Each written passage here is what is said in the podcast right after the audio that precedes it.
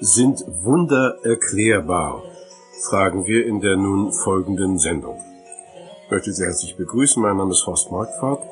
Wir werden im Gespräch sein mit Professor Dr. Werner Gitt. Er war von 1971 bis zum Jahre 2002 Leiter des Fachbereichs Informationstechnologie bei der Physikalisch-Technischen Bundesanstalt in Braunschweig. Noch immer stehen wir am Anfang des 21. Jahrhunderts. Die zweite Hälfte des vergangenen Jahrhunderts hat bahnbrechende Erkenntnisse und Erfolge in Wissenschaft und Technik gebracht. Nur einige seien genannt. Am 3. Dezember 1967 wurde durch den südafrikanischen Arzt Christian Barnard erstmals ein menschliches Herz erfolgreich verpflanzt. Inzwischen sind weltweit 50.000 Herzen transplantiert worden. Am 21. Juli 1969 setzte ein Mensch erstmals seinen Fuß auf den Mond. Der Astronaut Neil Armstrong rief uns voller Stolz vom Erdtrabanten den Satz zu, ein kleiner Schritt für einen Menschen, aber ein Riesenschritt für die Menschheit. Der schottische Embryologe Jan Wilmuth klonte 1996 das Schaf Dolly. Erstmals gelang es, eine normale Körperzelle so zu manipulieren, dass sie sich wie eine befruchtete Eizelle zu teilen begann und zu einem normalen Embryo entwickelte. Und weiter zurück, nämlich 1938, wurde von dem deutschen Erfinder Konrad Zuse der weltweit erste programmgesteuerte Rechner gebaut. Computer haben inzwischen alle Zweige der Wissenschaft und Wirtschaft erobert, und an das Internet sind heute mit stark steigender Tendenz weltweit mehr als 200 Millionen Nutzer angeschlossen. Diese wenigen Beispiele könnten den Eindruck vermitteln, als seien dem Menschen kaum noch Grenzen gesetzt. Dem Verstand ist scheinbar alles möglich. Bei all dieser Wissenschaftsgläubigkeit haben viele unserer Zeitgenossen Probleme mit der Bibel. Sie machen den Einwand geltend, dass in der Bibel so viele wissenschaftlich nicht verstehbare Dinge geschrieben stehen. Herr Professor Gitz, Sie haben sich viel mit dieser Frage beschäftigt und gerade auch mit diesem Einwand. Wo sind denn die Probleme, die wissenschaftlich nicht angegangen werden können, vor denen man aber auch als Wissenschaftler nicht zu kapitulieren hat? Die Bibel nennt uns zahlreiche Beispiele, die wir in dieser Weise naturwissenschaftlich nicht erklären können, wie die Jungfrauengeburt, dann die Auferstehung von den Toten oder dass Blinde plötzlich sehend werden, Lahme plötzlich gehen können oder im Alten Testament lesen wir diese Begebenheit, wo die Sonne plötzlich still stehen bleibt. Das sind markante Ereignisse, die wir in der Bibel finden und mit denen wir uns auch auseinandersetzen müssen. Das sind also Phänomene, die wir im Allgemeinen als gläubige Menschen als Wunder bezeichnen. Können wir gerade mal eingehen. Ich lese mal diese Stelle, von der Sie eben zuletzt noch sprachen. Und dann darf ich Sie vielleicht bitten, uns mal zu sagen, was Sie darüber denken. Da steht also im Buche Josua, dass äh, Josua mit den Amoritern zu kämpfen hatte. Und dann an einem Tag gesagt hat, Sonne steh still zu Gibeon und Mond im Tal Ayalon. Und dann kommt diese gewaltige Aussage, da stand die Sonne still und der Mond blieb stehen, bis sich das Volk an seinen Feinden gerecht hatte. Und das war kein Tag diesem gleich, weder vorher noch danach, dass der Herr so auf die Stimme eines Menschen hörte, denn der Herr stritt für Israel. Soweit Buch Josua. Das ist also für den Verstand kaum fassbar. Das kann man nur ganz schwer akzeptieren. Das ist in der Tat so. Ich bin auch oft auf diesen Text angesprochen worden nach Vorträgen, insbesondere an Universitäten. Ich möchte dazu einige Punkte nennen, die man aus diesem Text lernen kann bezüglich äh, der Wunder in der Bibel. Zunächst mal sehen wir, dass die Sonne hier stehen geblieben ist aufgrund eines Gebetes. Und außerdem wird uns hier gesagt, dass Gott auf ein solches Gebet nur ein einziges Mal in der ganzen Weltgeschichte gehört hat. Also wenn wir zum Beispiel Urlaub machen an der Nordsee und die Sonne scheint und wir würden beten, Herr, lass doch nochmal die Sonne Stunde länger scheinen, wir haben uns gerade so gut eingecremt, dann wird Gott dieses Gebet nicht erhören, weil der Text hier sagt, er hat ein solches, ein solches Gebet nie wieder gehört. Ich möchte gleich die andere Seite des Gebets markieren. Es gibt ein anderes Gebet, das erhört der Herr immer, ohne Ausnahme, und das ist, wenn jemand den Herrn anruft und um Rettung bittet. Wer den Namen des Herrn anrufen wird, der soll gerettet werden. Da haben wir die Spanne der Gebetserhörung von einmal in der Weltgeschichte und das andere Ende ist, dass Gott auf jedes Gebet hört, das in der Weise ausgesprochen wird. Ein zweiter Punkt, der hier an diesem Text wichtig ist, was für das Verständnis der Wunder und auch der Aussagen in der Bibel von Bedeutung ist, ist die Beschreibung, dass hier gesagt wird, Sonne stehe still. Wir wissen ja heute, dass nicht die Sonne stehen geblieben ist, sondern dass die Erde mit der Rotation aufgehört hat. Aber wir müssen dazu sagen, in jedem modernen Kalender ist die Rede vom Sonnenaufgang und auch vom Sonnenuntergang obwohl ja nicht die Sonne auf oder untergeht, ganz genau genommen. Hier tut ein moderner Astronom genau das, was die Bibel auch tut. Es wird das Phänomen beschrieben vom Standort des Beobachters. Der Beobachter steht in Israel und er beobachtet, dass die Sonne äh, ihre Bahn zieht, so wie wir das auch überall erleben. Und das tut die Bibel in gleicher Weise. Sie beschreibt alle Phänomene immer vom Standort dessen, der das Phänomen sieht. Das ist sehr wichtig zu erkennen. Das tut Jesus auch, wenn er schreibt, wenn der Südwind kommt, dann wisst ihr, es gibt einen heißen Tag. Auf der südlichen Halbkugel ist es genau umgekehrt. Wenn dort der Nordwind weht, der vom Äquator kommt, dann gibt es einen heißen Tag. Also daran sehen wir immer, ähm, der Standort wird in der Bibel beschrieben. Ein anderes Problem, äh, das dieser Text äh, uns aufgibt, ist die Frage, wenn wir jetzt wissen, dass die Erde stehen geblieben ist. Was wird dann aufgrund der Naturgesetze auf der Erde passieren? Das können wir uns sehr schnell ausmalen. Aufgrund der physikalischen Gesetze werden die Ozeane über die Ufer treten, auch die Flüsse tun das, die Tassen fallen aus dem Schrank, die Soldaten kippen um und äh, alle diese Dinge, die in Bewegung waren und jetzt abgestoppt werden, äh, da passiert jetzt eben äh, das hier, was unerwartet ist. Nur, in diesem Fall müssen wir bedenken, dass Gott der Handelnde in der ganzen Situation ist. Wenn er also in der Lage ist, eine ganze Erde in einem Nu anzuhalten, dann sind ja diese kleinen Phänomene, das sind ja nur Randerscheinungen dazu, dass er das Wasser zurückhält und die Gravitationskraft nicht in der Weise jetzt wirken lässt auf den Einzelnen, wie äh, wir das sonst erleben. So können wir also sagen, diese Geschichte ist nur erklärbar durch das Eingreifen des lebendigen Gottes. Und dass er alle Parameter so im Griff hat, dass also keine ungewöhnlichen Dinge passieren, dass da irgendjemand Schaden nimmt. Es gibt also gewaltige Theorien da. Ich glaube, Wilikowski hieß, der hat auch große Bücher geschrieben, dass also ein Unglück im Weltenraum, möglicherweise an der Venus, eine Katastrophe da Einwirkungen gehabt hätte auf die Erde. Wie stehen Sie zu solchen Theorien? Es ist immer wieder versucht worden, die Wunder der Bibel mit äh, solchen äh, außergewöhnlichen Ereignissen aus unserem Universum oder wo auch immer äh, zu erklären. Wenn man aber genau hinsieht, dann sind sie physikalisch nicht haltbar. Äh, es sind Spekulationen, die hier einfließen und die Realität doch nicht beschreiben. Das, was man dann glauben muss, erfordert einen viel größeren Glauben, als dass man dem Schöpfer unterstellt, dass er hier in eine Situation hinein wirkt und handelt.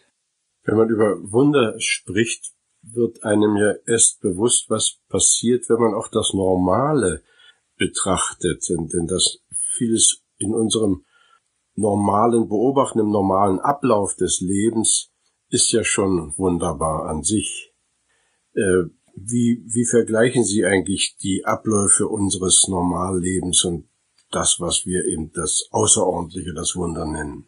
Das ist richtig. Man kann äh, viele Dinge in unserer Welt, die hier ablaufen, auch als Wunder bezeichnen, obwohl sie tagtäglich stattfinden.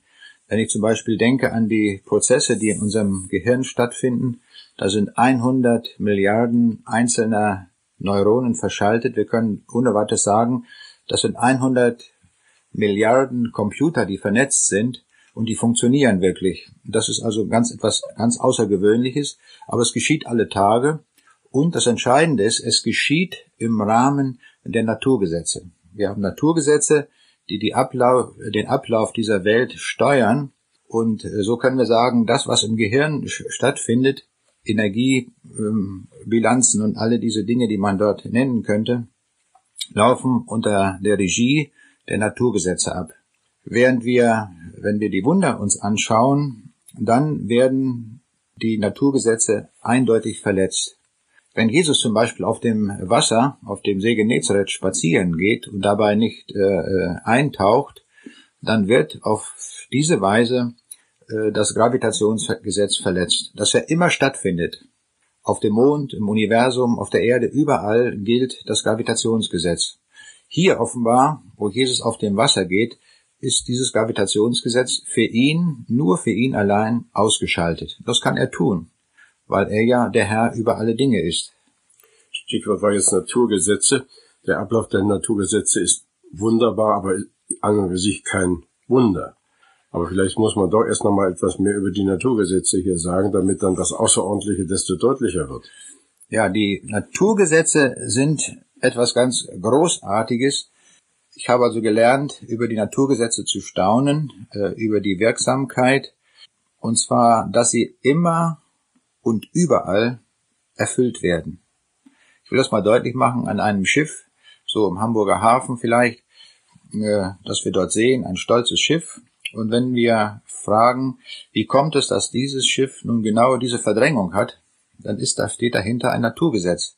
Das hatte schon Archimedes herausgefunden, indem er festgestellt hatte, dass ein schwimmender Körper genau so viel von der verdrängten Flüssigkeit eben verdrängt, wie dieser schwimmende Körper wiegt. Das bedeutet also, das gesamte Schiff im Hamburger Hafen verdrängt gerade so viel Wasser, wie das komplette Schiff wiegt. Das ist natürlich etwas ganz Erstaunliches, dass das ganz exakt eingehalten wird, dass das stimmt. Und zwar für jedes Schiff, in jedem Hafen der Welt, auf allen Meeren der Welt, auf allen Flüssen. Immer wird das eingehalten. Ich will das mal etwas pointiert sagen, wenn eine Ratte an Bord läuft, dann wird dieses Schiff gerade um so viel mehr eintauchen, wie die Ratte wiegt. Das könnte keiner berechnen. Wir kennen nicht die genaue mathematische Form des Schiffes, da ist die Farbe an dem Schiff, die ist vielleicht hier und da abgeplatzt, vielleicht guckt irgendwo noch ein Stück von der Schiffsschraube raus, so dass wir überhaupt äh, das nie berechnen könnten. Und doch wird dieses Naturgesetz ganz exakt eingehalten. Und das ist eigentlich ein sehr großes, äh, äh, ein sehr bedeutsames Phänomen, dass die Naturgesetze in unserer Welt in dieser Weise exakt eingehalten werden. Das gilt natürlich auch für eine Ente auf einem See und, und alles, was da schwimmt, was wir nie berechnen könnten, äh, wird dieses Naturgesetz eingehalten. Dass also immer die verdrängte Flüssigkeitsmenge ähm, dem Gewicht entspricht. Das gilt sogar dann, wenn das nicht Wasser ist, sondern wenn das Öl ist oder eine Flüssigkeit mit einem anderen spezifischen Gewicht, dann gilt auch das noch. Dann ist immer das Gewicht dieser verdrängten Flüssigkeit identisch äh, mit dem Gewicht des schwimmenden Körpers. Ja, da sagen wir nun, wenn wir etwa fragen würden, wer dafür sorgt, dass die Bedingungen für dieses so einfache, formulierbare Naturgesetz mit den komplizierten Folgen ständig berechnet werden kann, dann sagen wir, das steht natürlich Gott dahinter. Das ist eine Glaubensaussage, die ist ja nicht zu beweisen. Oder ist einfach die Tatsache an sich, dass das mit dem Schiff so ist, wie Sie gesagt haben, ist das der Beweis? Naja, das ist zunächst einmal sehr staunenswert, dass das in jedem Augenblick äh, stattfindet. Wenn man darüber nachdenkt, kommt man wirklich schon mal aus dem Staunen nicht heraus, dass das also äh, ja auf, auf Kubikzentimeter oder Milliliter oder noch kleiner genau hinkommt. Das ist ja erstmal, da muss man zunächst mal die Frage stellen, wer berechnet das eigentlich? Wer führt eigentlich äh, Bilanz darüber, dass das sehr genau eingehalten wird? Diese ja, Frage kommt ja. Sagt der gottlose Mensch ist die Natur. Das Naturgesetz ist in sich eben Naturgesetz. Ja, aber das ist keine Antwort. Äh, dann, dann taucht ja die Frage auf, wer hat das Naturgesetz gemacht? Das ist ja nicht an sich da. Wir wissen auch, dass die Naturgesetze eine Feinabstimmung haben, in der Weise, dass wenn sie anders wären, würde diese Welt zum Beispiel gar nicht existieren. Wir nennen das in der Wissenschaft das anthropische Prinzip. Das ist diese Feinabstimmung der Naturkonstanten und auch der Naturgesetze untereinander, dass diese Welt überhaupt existieren kann. Wenn man die Frage stellt, wer, wer sorgt eigentlich dafür, wer berechnet das in jedem Augenblick, dann gibt es darauf schon eine Antwort. Im Neuen Testament lesen wir von Jesus in Kolosser 1, Vers 16. Da heißt es ja, denn in ihm, also in Jesus Christus, ist alles geschaffen, was im Himmel und auf Erden ist, das Sichtbare und das Unsichtbare. Es ist alles durch ihn und zu ihm geschaffen. Und im folgenden Vers, da kommt äh, dann zum Ausdruck, dass er auch diese Welt erhält. Heißt es, denn es besteht alles in ihm. Und das drückt in ganz kurzer Form eben genau das aus, dass er Sorge dafür trägt, dass die Naturgesetze in jedem Augenblick eingehalten werden. Also der schwimmende Körper oder auch der Lichtstrahl, der sich äh, da mit Lichtgeschwindigkeit bewegt und alle Phänomene, die wir physikalisch oder chemisch beschreiben, sie werden eingehalten durch sein Wort. Und so steht es ja auch im Hebräerbrief, Kapitel 1, Vers 3. Er trägt alle Dinge mit seinem kräftigen Wort. Also er braucht keine Computer, um das auszurechnen, sondern er tut es durch seine Vollmacht. Das ist natürlich ein Glaubensschritt, dass ich das glaube, aber es geht eben nicht ohne Glauben. Atheistisch sind diese Dinge nicht zu erklären. Nun sind Sie ja als langjähriger Leiter und Direktor des Fachbereichs Informationstechnologie bei der Physikalischen Technischen Bundesanstalt in Braunschweig sicher auch mit Menschen zusammen gewesen, die nicht glauben und die einfach sagen, Natur, das macht die Natur. Wie, wie begegnen Sie solchen Menschen? Wie, wie vereinbaren Sie diese Gegensätze? Wie, wie konnten Sie beruflich klarkommen? Hat man Ihnen nicht oft einen Vorwurf gemacht, du bist gar nicht Wissenschaftler mit deinen Glaubensaussagen? Naja, ein Wissenschaftler weist sich zunächst mal von seiner Qualifikation dadurch aus, dass er wissenschaftliche Arbeiten äh, publiziert und auch äh, gearbeitet hat. Und dadurch wird man auch akzeptiert und ernst genommen als Wissenschaftler. Äh, diese Fragen, äh, die Sie jetzt ansprechen, das sind Glaubensfragen. Aber natürlich kommt es immer wieder auch zu solchen Gesprächen. Und ich habe die Erfahrung gemacht, dass es also sehr bemerkenswerte Gespräche gegeben hat mit den Kollegen, äh, wenn also äh, diese Thematik äh, gerade mal aufgekommen war. Ich mache mich jetzt mal so zum Sprachrohr derer, die Zweifel haben an den Wundern. Ist denn nicht die Rede vom Wunder so Ausdruck eines vom Wunsch, Wunschdenkens? Wenn man eben nicht mehr richtig weiter weiß und keine Erklärungen hat, dann nennt man das eben ein Wunder aber vielleicht gibt es ein paar Jahre später dann doch eine Erklärung dafür und dann ist es nicht mehr ein Wunder. Äh, wie ordnen Sie denn diese Dinge ein?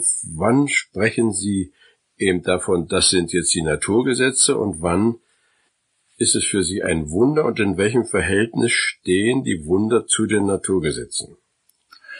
Ich würde so sagen, die Naturgesetze erlauben uns eine deutliche Trennlinie zu ziehen zwischen dem, was ich ein Wunder nennen würde, und dem, was alltäglich geschieht. All das, was wir alltäglich beobachten, was wir in jedem physikalischen Laboratorium oder im chemischen Laboratorium messen und experimentieren können, läuft unter der Regie der Naturgesetze ab. Und zwar sehr exakt, reproduzierbar. Wir können den Versuch jeden Tag wiederholen und wir finden immer wieder dieselben Ergebnisse. Das läuft unter den Naturgesetzen ab. Wunder, können wir so definieren, sind durchweg Phänomene, die außerhalb der Naturgesetze ablaufen. Wir Menschen können das nicht machen, weil wir Menschen nicht äh, Naturgesetze verändern können. Wir können sie, wir können die äh, Effektivität weder steigern noch senken. Wir haben keinen Einfluss darauf. Aber der Schöpfer, der sie gemacht hat, kann natürlich beliebig in sein Räderwerk der Schöpfung eingreifen. Er hat ja die Vollmacht, äh, dass er sie gesetzt hat. Er hat sie ja einmal gesetzt. Das steckt ja schon in dem Wort Gesetz drin.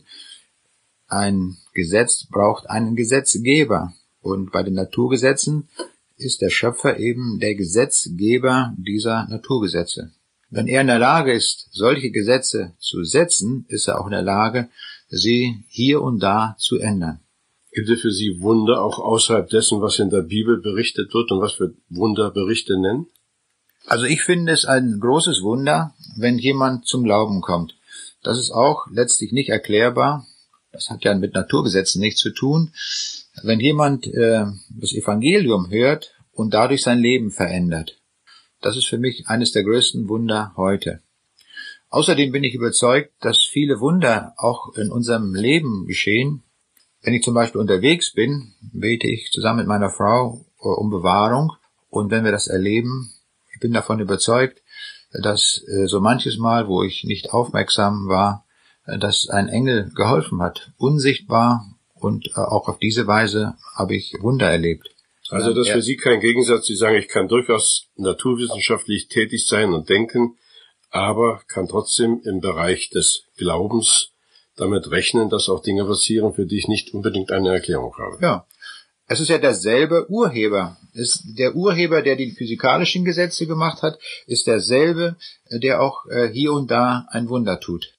Sprechen wir dann noch ein bisschen über das, was in der Bibel berichtet wird an Wundern. Wir Menschen können ja nichts tun, um Naturgesetze außer Kraft zu setzen. Und also Wunder sind von Menschen nicht machbar. Aber die Bibel berichtet uns von zahlreichen Situationen, in denen Gott oder Jesus Wunder gewirkt haben. Äh, wir würden ja doch gerne für manche so ein bisschen eine Erklärung haben, aber oder muss man sich jedes Mal damit zufrieden geben zu sagen, da hat Gott etwas geschehen lassen, was wir mit dem Verstand nicht erklären können, oder äh, kann man so ein bisschen doch auch den Verstand befriedigen? Also Durchzug des Volkes durchs Rote Meer oder wir sprachen ja schon über den langen Tag da bei Josua oder Verwandlung von Wasser in Wein auf der Hochzeit zu Kana. Was sagen Sie so einem Schüler, der doch ein bisschen was wissen will und der sich also nicht damit begnügt zu sagen, ja, das musst du halt glauben? Ich würde auch nicht sagen, das muss man glauben. Ich würde äh, äh, dem Betreffenden erstmal erklären, mit welch einem Gott wir es zu tun haben. Der Schöpfer, von dem die Bibel spricht, äh, wird uns dargestellt als einer, der alle Macht hat. Und Jesus sagt ja auch, dass ihm alle Macht gegeben ist im Himmel und auf Erden.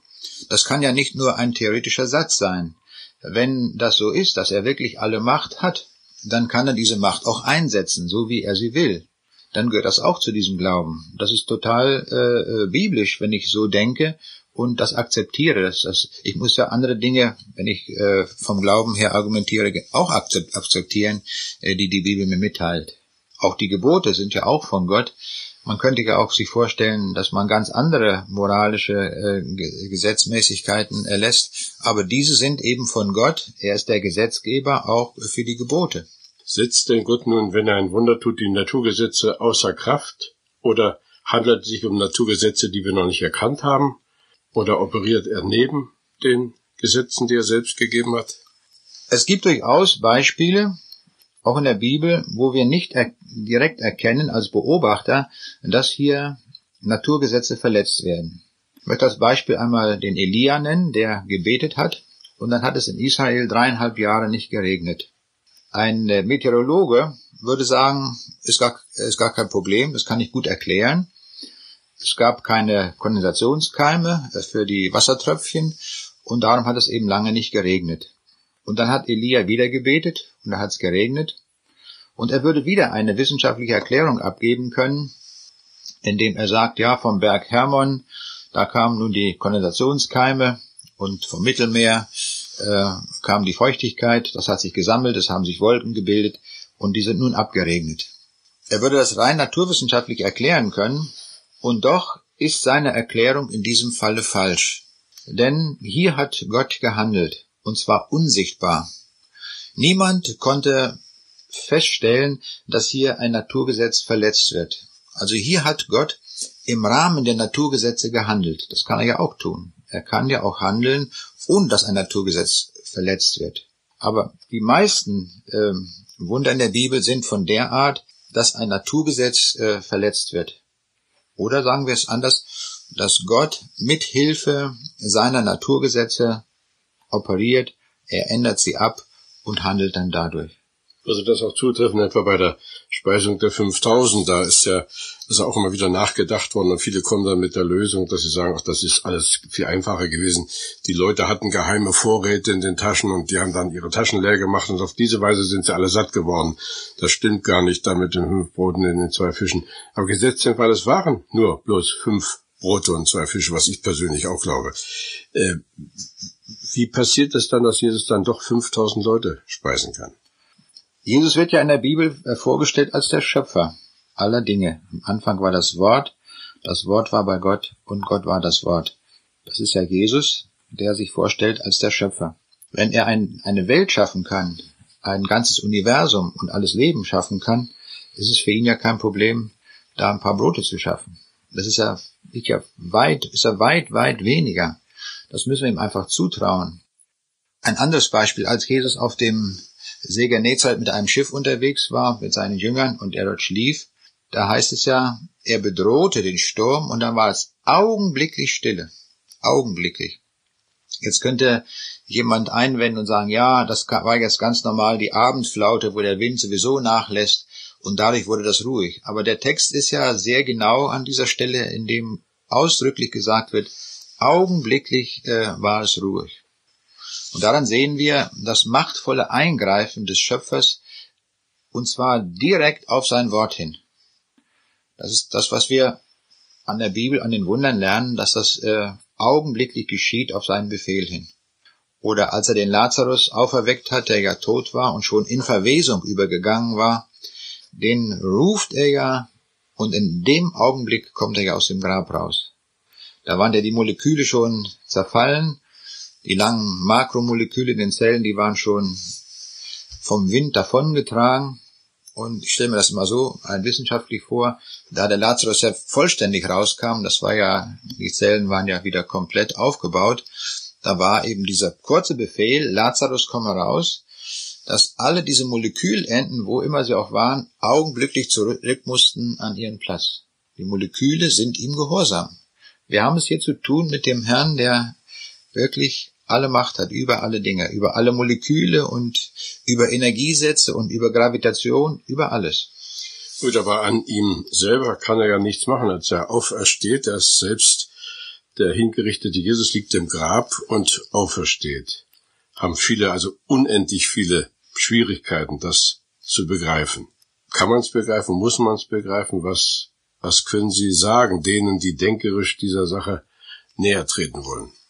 Naja, hier ist ja auch ausdrücklich gesagt worden, dass Gott ihn auferweckt hat von den Toten. Gott, also sein Vater, war hier der Handelnde, der ihn auferweckt hat von den Toten. Äh, das ist ein außergewöhnliches Ereignis, was auch nicht alle Tage stattfindet, äh, außerhalb unserer Gesetzmäßigkeiten, aber in der Vollmacht Gottes liegt, dass eben diese Auferstehung so stattgefunden hat. Und alles, was wir daran drehen, nimmt äh, der biblischen Aussage den Kern der Sache. Denn Paulus sagt ja, wenn Jesus nicht auferstanden wäre, wenn das nicht stimmt, dann wären wir noch verlorene Leute. Also so grundlegend hängt das daran. Und da muss unser Verstand auch einmal ja über eine Hürde springen. Es geht nicht anders, dass wir das äh, auch im Glauben dann annehmen. Ja, da sträubt sich natürlich manche modernen Menschen die Haare, die sagen, das so einfach geht das nicht. Aber wenn man dann eben Ja gesagt hat zu Christus, dann geht es offensichtlich doch, ohne dass man seinen eigenen Verstand vergewaltigt sieht. Könnte es nicht sein, dass unser wissenschaftlicher Kenntnisstand einfach nicht ausreicht, um Wunder zu erklären? Also es war im Mittelalter gewesen und auch danach, wo man äh, viele Phänomene der Natur nicht verstehen konnte. Also zum Beispiel, äh, äh, wie ein Blitz entsteht. Und da hat man gesagt, das ist eben das Handeln Gottes, so hat man dann gesagt. Und dann äh, wurde das allmählich verstanden, dass also durch Reibung äh, der Wolken an Luftschichten äh, diese Spannungen entstehen, die sich dann auf die Erde entladen. Da hatte man also eine Erklärung, als man die Grundgesetze der Elektrotechnik äh, verstehen lernte. Und da hat man gesagt, nun, jetzt brauchen wir Gott nicht mehr, jetzt können wir die Sache verstehen. Das war natürlich sehr kurzschlüssig gedacht, auch hier ist ja Gott der Urheber der Gesetze. Dass so ein, es ist ein solches Gesetz gibt, liegt ja daran, dass dieses Gesetz äh, jemand gemacht hat. Insofern äh, passt das sehr gut zusammen. Nur man darf den Schluss daraus nicht ziehen, wie es viele Zeitgenossen auch heute noch tun, dass sie sagen, je mehr wir wissenschaftlich erklären können, umso weniger brauchen wir Gott. Dieser Schluss ist natürlich total falsch, denn Gott ist in der Urheber aller Dinge, die wir sehen. Der verstandenen Phänomene genauso wie der unverstandenen Phänomene. Dann kommt er den Kritikern und den Fragenden sehr entgegen, dass bis in die Theologie hinein der Versuch unternommen wird, zu verstehen, was eigentlich nicht verstehbar ist. Also ich denke an diesen Ansatz des Professor Bultmann, der ja so berühmt geworden ist, heute noch zu finden in seinen Schülern und Nachfolgern. Sehr, sehr viele Religionslehrer haben das übernommen, die sagen, man muss von diesem mythologischen Denken der Bibel wegkommen. Das kann man den Menschen nicht mehr zumuten, dass man mit diesen alten Vorstellungen kommt. Das muss also entmythologisiert werden. Das ist also ein Theologe, der eine ganze oder mehrere Pfarrergenerationen geprägt hat. Sie als Naturwissenschaftler gehen einen ganz anderen Weg. Ficht Sie das nicht an, was der Herr Bultmann da sagt? Meinen Sie nicht auch, man müsste den modernen Menschen entgegenkommen? Also Bultmann hat meines Erachtens einen großen Fehler gemacht, dass er seinen Verstand zum Maßstab gemacht hat. Was er nicht verstehen konnte, das hat er einfach abgetan. Und wenn man das ganz konsequent tut, dann bleibt von der Bibel nachher nicht mehr viel übrig. Denn viele dieser Aussagen, die wir dort finden, sind nur dadurch erklärbar, dass hier der lebendige Gott gehandelt hat. Es ist eben nicht so, dass da einige Leute etwas aufgeschrieben haben, weil sie da mal eine helle Stunde hatten und denn die Texte verfasst haben, sondern wie die Bibel ja richtig sagt, dass Gott hier der Autor ist, der Informationsgeber und aber Menschen benutzt hat, um die Texte aufzuschreiben. Der Ansatz ist ja schon noch viel älter. Es begann ja schon zur Zeit der Aufklärung, wo man versucht hat, äh, die Dinge aus der Bibel zu streichen, äh, die man mit dem Verstand nicht verstehen konnte. Aber was dann die Folge war, ist eben auch diese Theologie und letztlich der Unglaube. Das ist die Konsequenz. Wenn man diese Dinge aus der Bibel entfernt, die Gott eben äh, getan hat und wo ausdrücklich in den Texten immer steht, dass das augenblicklich auf das Wort hin geschah. Da muss man sich entscheiden, ob man das glauben will oder eben nicht. Die Entscheidung bleibt einem letztlich nicht erspart. Wobei ja erschütternd ist, dass also die bedeutendsten Gedanken Budmanns also der Aufsatz Neues Testament der Mythologie 1941 erschien, mitten im Krieg, als schon das Böse und der Böse sichtbar wurden, selbst für Leute, die über Himmel, Hölle, Gott und Teufel nur noch lachen konnten. Aber das scheint ja nicht sehr viel gefruchtet zu haben. Wie, wie erklären Sie sich das eigentlich, dass besonders Theologen oder auch Religionslehrer, also auch Pädagogen, diese Thesen so begierig aufgegriffen haben? Ich habe den Eindruck, dass bei solchen Theologen sehr wenig äh, physikalisches Verständnis vorhanden ist. Äh, und aus diesem Grunde fehlt ihnen auch der Gedanke, äh, wissenschaftliche Dinge analysieren zu können und auch zuordnen zu können. Letztlich sind das Geistesströmungen, die da verarbeitet werden, Aufklärung oder auch andere philosophische Strömungen, äh, die auf diese Weise einfließen.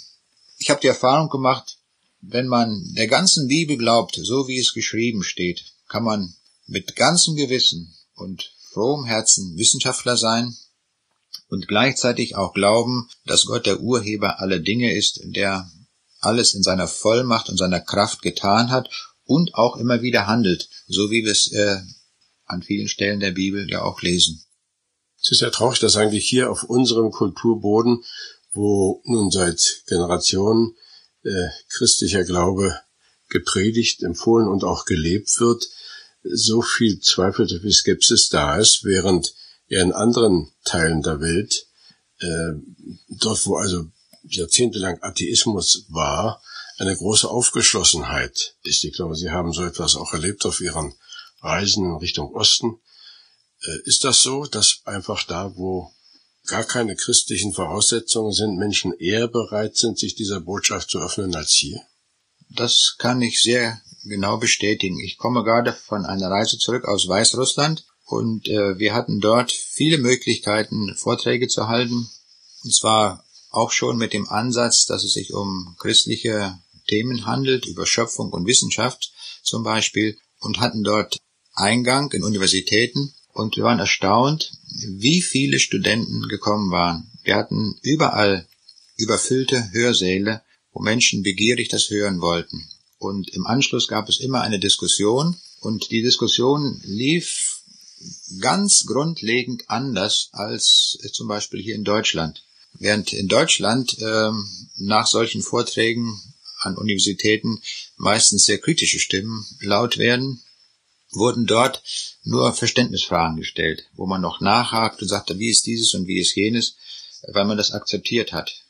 Der Boden ist völlig anders. Es ist letztlich ein Geheimnis Gottes, wir können es nicht erklären, wir beobachten es nur und stellen es fest. So wie bei einem physikalischen Experiment, man macht das Experiment und stellt es fest, und so ist es hier auch. Denn äh, die Leute haben ja viele Jahre Kommunismus erlebt, wo ihnen der Atheismus gepredigt wurde. Und doch sind sie offen dafür. Begegnet Ihnen dort auch Skepsis gegenüber den Wundern? Eigentlich nicht. Denn wenn man sagt, wir haben es hier mit einem Schöpfer zu tun, der wirklich alle Macht hat, der auch unser Leben lenken und führen will, dann ist das äh, eine Aussage, die akzeptiert wird. Ich doch mal eine dumme Frage jetzt stellen oder eine vielleicht dumme Frage. Warum hat denn Jesus Wunder getan? War das wirklich nötig? Ich würde sagen, ja. Und zwar, die Leute hatten es ja doch relativ schwer zu erkennen, dass er der Sohn Gottes ist und dass er vom Vater gesandt war. Er kam ja nicht mit einem Personalausweis, den er ziehen konnte und sagte, hier, mein Name und da steht drin, Sohn Gottes. Er musste sich ausweisen durch seine Taten und auch durch seine Lehre. Es äh, taucht immer wieder die Bezeichnung auf im Neuen Testament und äh, die Hörer entsetzten sich über seine Lehre. Sie waren also erstaunt über diese Vollmacht und die Weisheit, ähm, mit der er lehrte. Und andererseits auch, dass er bei jeder Situation alles im Griff hatte. Und da hat er Gebrauch gemacht von seiner Vollmacht. Er konnte eben jede Krankheit heilen. Es gab keine Begrenzung. Er konnte in Notsituationen, wenn Hunger da war, Brot vermehren. Er konnte Lahme heilen. Er konnte jede Krankheit heilen. Es war ihm alles möglich. Er konnte im Sturm gebieten, konnte Toten, Tote auferwecken. Ihm war keine Grenze gesetzt. Aber ist das Wunder nur an seine Person gebunden? Haben nicht auch seine Jünger Wunder getan? Er hat äh, diese Vollmacht den Jüngern übertragen und Johannes und Petrus sind ja eines Tages vor der Tempeltür in Jerusalem und da liegt ja ein äh, Gelähmter, der noch nie in seinem Leben seine Beine und Gelenke gebraucht hatte und der bettelte dort und als Petrus und Johannes vorbeikommen, erwartete er auch Geld von ihnen zu bekommen und dann äh, sagte Petrus, Geld haben wir nicht, aber was wir haben, wir sagen dir, im Namen Jesu, steh auf und geh. Und das geschah auch augenblicklich. Der musste nicht erst in eine Reha-Klinik eingeliefert werden, wo die Muskeln äh, äh, trainiert werden mussten, sondern das ging augenblicklich. Das heißt, Jesus kann diese Macht, äh, diese Vollmacht zu heilen auch übertragen. Sie haben also jetzt geantwortet auf die Frage, warum hatte Wunder getan, aber wozu? Wozu ist eine andere Frage. Wozu? Das sehen wir an den Beispielen. Er hat es nicht äh, gemacht, um schaustellerisch etwas äh, darzulegen, um den, die Leute zum Staunen zu bringen, sondern es war immer eine Hilfe damit verbunden. Ähm, die Jünger auf dem See Genezareth waren in Todesängsten und da hat er den Sturm gestillt. Bei der Speisung der 4000 und ein anderes Mal bei 5000 hat er durch die Brotvermehrung äh, den Leuten geholfen, dass sie satt wurden. Oder die Aussätzigen wurden geheilt. Sie waren verachtet und ausgestoßen aus der Gesellschaft. Er hat ihnen geholfen, indem sie wieder gesund wurden. Und von dieser Art sind alle die Wunder, die Jesus getan hat. Es war immer eine Hilfe für die Menschen oder aber es diente zur Verherrlichung Gottes. Wie bei dem Blindgeborenen, da heißt es ausdrücklich, äh, dass weder er noch seine Eltern gesündigt haben, sondern diese Heilung diente der Verherrlichung Gottes. Ist es vermessen, wenn ein Glaubender sagt, ich würde auch gern mal ein Wunder erleben? Nein, das kann man sich ja wünschen. Kann man was dazu tun? Beten. Wie wir sehen aus der Bibel, wir können beten und dann äh, erfahren wir das auch. So nach dem Maß, wie Gott uns das äh, schenkt. Wir können das nicht erzwingen, aber Gott kann das tun. Sind Sie der Meinung, dass mit der Wunderfrage, also der Einstellung zu diesen Wundern, auch der christliche Glaube steht oder fällt, wäre es möglich, christlichen Glauben zu haben, auch wenn einer sagt, also ich will das ja alles äh, in, in Anspruch nehmen, was die Christen da sagen, aber mit dem Glauben, mit dem, mit dem Wundern habe ich also wirklich nichts im Sinn. Dann glaubt er an einen Gott, den die Bibel nicht beschreibt in der Weise. Der, der Glaube, den die Bibel meint, ist der Glaube an den lebendigen und allmächtigen Gott. Das ist sehr wichtig zu wissen. Auch den liebenden Gott, aber auch an den allmächtigen Gott. Wenn wir das weglassen würden, dann würden wir von der, von der Wesensart Gottes etwas ganz Entscheidendes abschneiden. Die Konsequenz wäre, dass andere Mächte dann über ihn bestimmen könnten.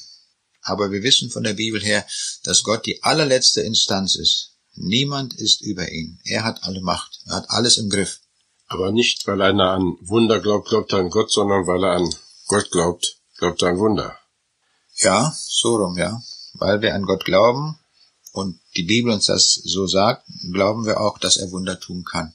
Wenn einer nach diesem Gespräch sagt, ich bin doch noch nicht ganz befriedigt, da bleibt noch vieles offen, ich würde auch gerne diesen Wunderglauben teilen. Was sagen Sie ihm? Jeder Glaube ist ja auch ein Stück im Risiko. Er soll ruhig erstmal das Risiko eingehen und so viel glauben, wie er kann und sich einlassen auf diesen Jesus Christus. Und dann soll er die Bibel lesen und im Kontakt mit Jesus bleiben, indem er betet und die Schrift weiter liest. Und so wird er mehr und mehr dann auch die Schrift akzeptieren. Das ist ein Wachstum im Glauben und das ist ja auch ohne weiteres zugestanden, dass man nicht alles auf einmal gleich akzeptiert und äh, äh, ja annimmt. Ich hatte neulich ein Gespräch nach einem Vortrag, da war eine Frau zum Gespräch gekommen und sie wollte sich entscheiden, aber sie sagte, ich kann das noch nicht so richtig. Sie sagt, ich kann das nur mit halbem Herzen. Dann habe ich gesagt, dann tun Sie es mit halbem Herzen. Aber entscheiden Sie mit halbem Herzen sich für Jesus. Und dann habe ich Ihnen den Rat gegeben, jetzt lesen Sie in der Bibel und Sie werden mehr von diesem Jesus erkennen und von Gott. Und dann wird Ihre Herzenseinstellung wachsen. Irgendwann kommt der Punkt, wo Sie sagen, jetzt kann ich es mit ganzem Herzen bejahen. Hat sie den Rat angenommen? Ja, hat sie.